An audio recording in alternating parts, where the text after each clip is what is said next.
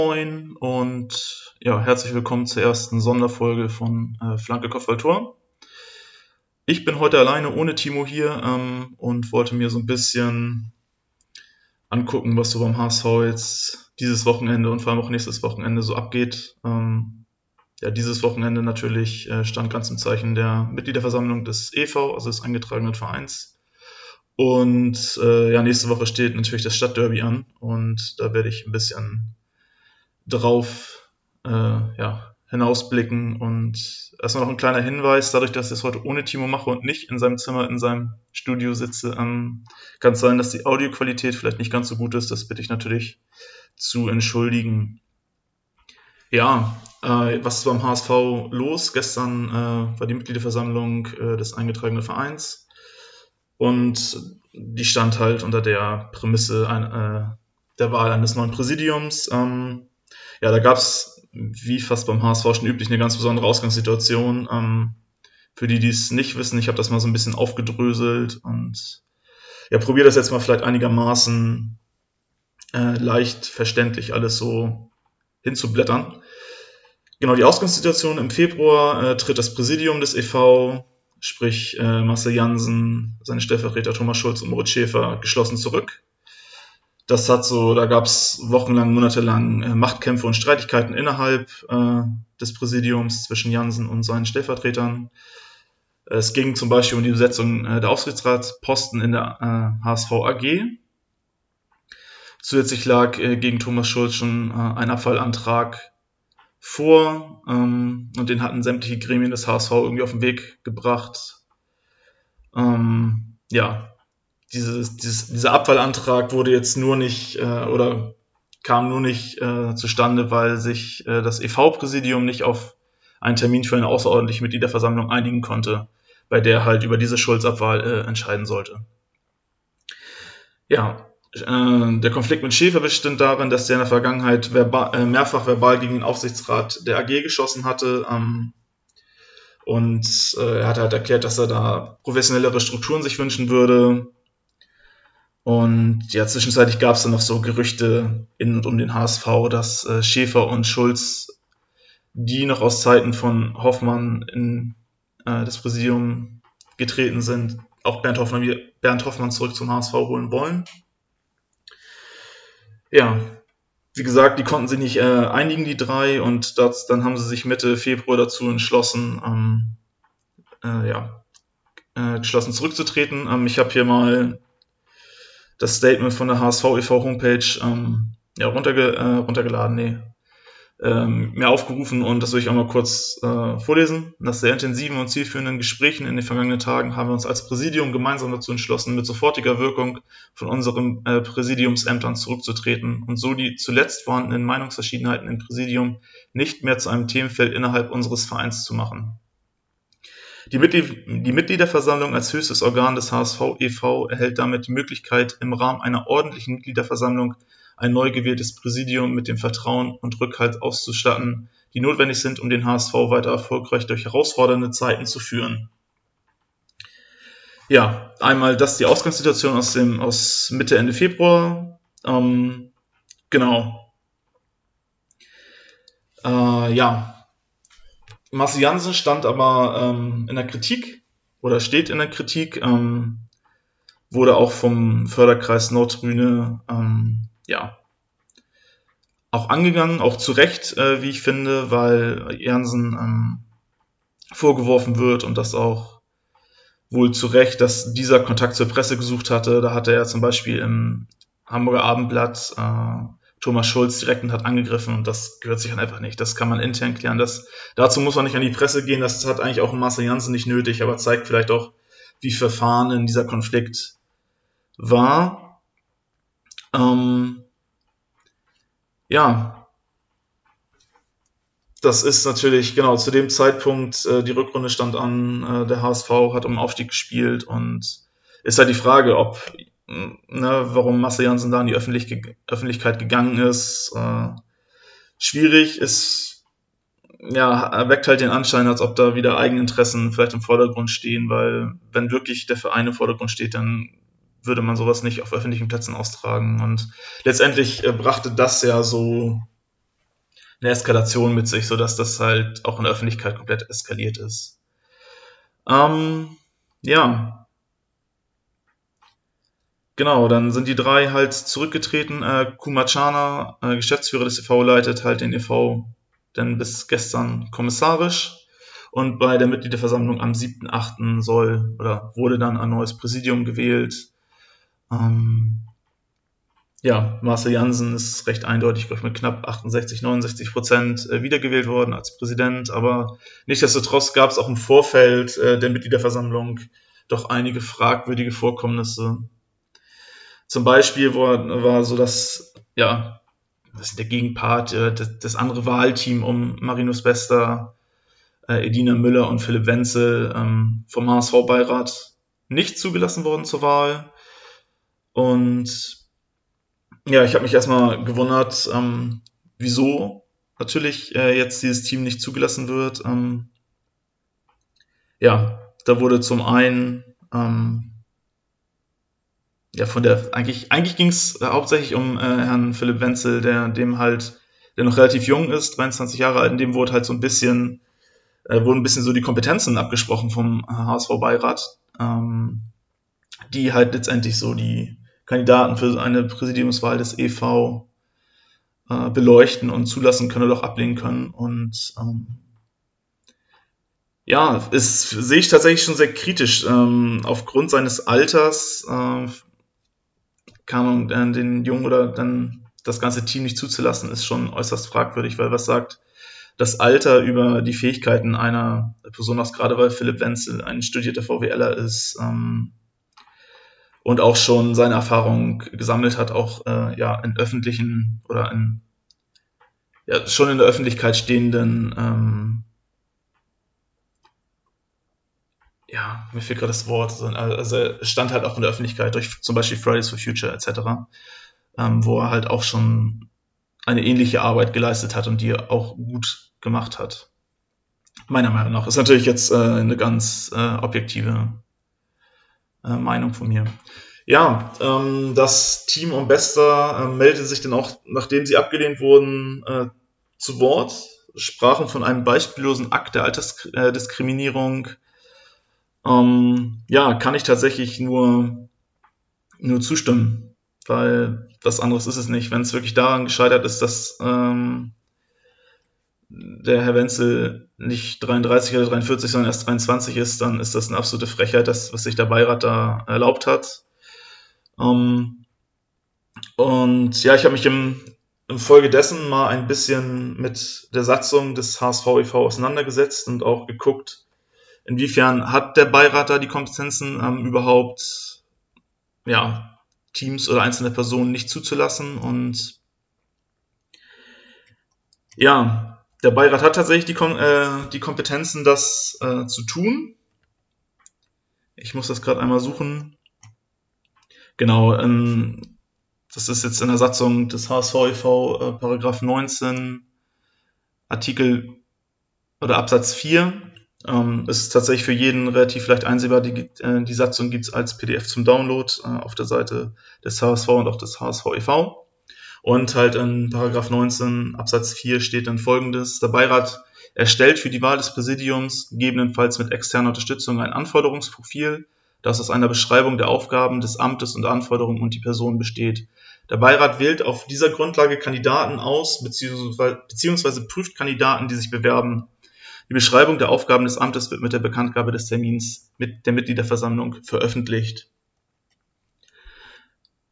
Ja, das heißt, der Beirat kann halt relativ frei ähm, so ein Anforderungsprofil erstellen. Da hat jetzt wohl das Team um äh, Bester nicht reingepasst, was natürlich wieder schwierig ist, dass halt sämtliche HSV-Gremien eine gewisse Nähe zu Jansen nachgesagt wird. Ähm, Finde ich das halt schwierig. Das ähm, erweckt so den Anschein auf mich, als dass äh,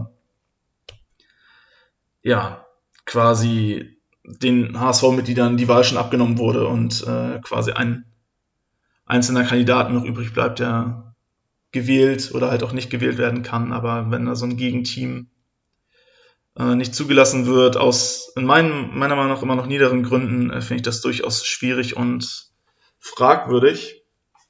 Obwohl laut Satzung der Beirat halt so gesehen ähm, ja diese, diese Kompetenzen hat, ist trotzdem für mich nicht die feine englische Art, weil ich bin immer noch der Meinung, dass das Alter kein, kein ähm, Ausschlagkriterium sein könnte, um bei einer Wahl antreten zu können. Oder nicht. Ja, die Begründung des Beirats, der hat das natürlich äh, auch nochmal begründet ähm, und meinten wohl, einige Bewerber und Bewerberinnen haben ihre Bewerbung an bestimmte Bedingungen geknüpft. Ähm, ja, diese, diese aber auch nicht weiter ausgeführt, was ich halt auch wieder ein bisschen äh, fragwürdig finde, wenn man schon mit so einer These an, äh, ja, an die Öffentlichkeit oder an die HSV-Mitglieder tritt, dann würde ich mir tatsächlich schon wünschen, dass das ein bisschen mehr ausgeführt wird. Ich habe ein bisschen recherchiert, aber keine weiteren Ausführungen gefunden. Ähm, ja, diese Unterstellung äh, des Beirats wurde ähm, dennoch direkt dementiert vom Team Bester der abschließend nochmal gesagt hat, wir wollten lediglich gemeinsam als Team antreten, was laut Satzung möglich ist. Das ist es auch. Und ja, so ein kleines Zwischen- oder als kleines Fazit so zur äh, Mitgliederversammlung. Ähm, ja, durch, durchaus fragwürdig, durchaus fader Beigeschmack, wie jetzt die Wiederwahl von Marcel Jansen da zustande gekommen ist. Zum einen die Begleiterscheinungen um den gesamten Rücktritt des Präsidiums ist schon sehr fragwürdig und genauso jetzt die Nichtzulassung äh, von Marinus Bester und seinem Team sind genauso fragwürdig. Ähm, ja, aber letztendlich ist das, muss man das akzeptieren erstmal. Ist, ich finde es schade, ich finde es äh, bitter, dass da keine richtige Wahl zustande kommen konnte, aber ja, kann man wohl oder muss man wohl erstmal so mehr oder weniger akzeptieren. Gut, äh, ja, so viel erstmal noch so ein kleiner Rückblick zur, zur Mitgliederversammlung. Ähm, ich hoffe, ich konnte da vielleicht nochmal ein paar Unklarheiten ausräumen oder habe es vielleicht nicht schlimmer gemacht, dass ich das noch ein bisschen ver verwobener gemacht habe. Ähm, ja. Ich würde ja gerne sagen, kommen wir zu schöneren Sachen, äh, aber das ist definitiv nicht der Fall, weil ja, das Stadtderby steht an nächsten Freitag am 13.08. um 18.30 Uhr. Der ASV tritt beim ungeliebten kleinen, nervigen Nachbarn vom Kiez an gegen St. Pauli. Und ja, ich gucke mir erstmal, oder erstmal ein paar Fakten zum Spiel. Das ist das 36. Pflichtspiel zwischen HSV und St. Pauli. Davon entfallen 16 Spiele auf, äh, auf die Bundesliga, 11 auf die Oberliga Nord. Und jetzt steht das siebte Spiel in der zweiten Liga an. Ein Spiel gab es noch in der Oberliga-Endrunde. Ja, also 35 Spiele sind absolviert, das 36 steht an. Wie sieht die Bilanz aus? Der HSV hat 19 Mal gewonnen. Achtmal haben sie unentschieden gespielt und ja, siebenmal haben aus irgendwelchen Gründen da die, die Braun-Weißen da die Punkte mitgenommen komplett. Die Schuttdifferenz der HSV hat in diesen 35 Spielen 76 Mal getroffen und 34 Gegentore kassiert ja, nach 35 Spielen 19 Siege klingt ja erstmal ganz in Ordnung, aber wenn man sich das jetzt seit 2010 anguckt, wird das Ganze ein bisschen bitterer aus unserer HSV-Sicht. Da stehen nämlich noch acht Spiele äh, zu Buche. In diesen acht Spielen hat der HSV exakt einmal gewonnen. Das war das erste Auswärtsspiel in der zweiten Liga bei den Zecken. Ähm, 0 zu 4 gewonnen. Ja, ansonsten kam da nicht mehr viel beisammen. Drei Remis und dann doch insgesamt vier Niederlagen in den letzten acht Spielen. Äh, ja, relativ bitter. Nur sieben Tore in diesen acht Spielen geschossen, neun kassiert. Insgesamt fünfmal torlos geblieben gegen äh, Pauli. Ja, gibt's ja eigentlich nur eine Sache, da kann oh, sie, ähm, ja, die Statistik wieder in unsere in unsere, in unsere HSV-Richtung äh, biegen. Auf Biegen und Brechen. Auf Teufel komm raus, egal was passiert. Freitag muss gewonnen werden keine Ausreden für unsere Mannschaft. Ja, der Stellenwert des Spiels kann ich natürlich, ja, ich, also natürlich aus meiner Sicht jetzt nur sagen, ähm, es gibt kein wichtigeres Spiel in der Hinrunde. Es ist das wichtigste Saison, natürlich mit dem Heimspiel in der Rückrunde dann das wichtigste Saison.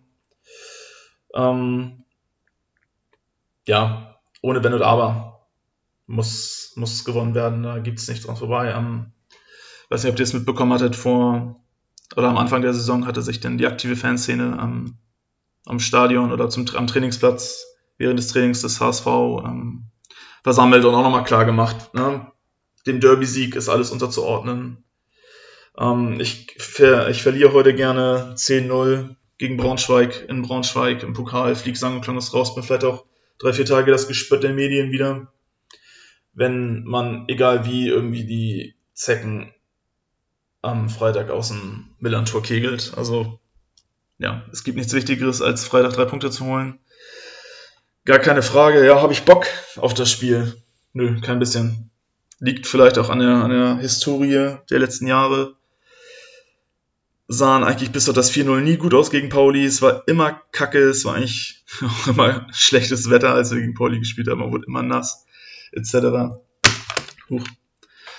Und ja, Ne, man muss sich in den letzten oder nach den Derbys immer irgendwas anhören von irgendwelchen äh, äh, Totenkopf-Pulli-Trägern oder irgendwie sowas, irgendwie diesen, diesen Modefans dann da irgendwie ein paar dumme Sprüche anhören und da habe ich einfach keinen Bock mehr drauf und ich, ich weiß nicht.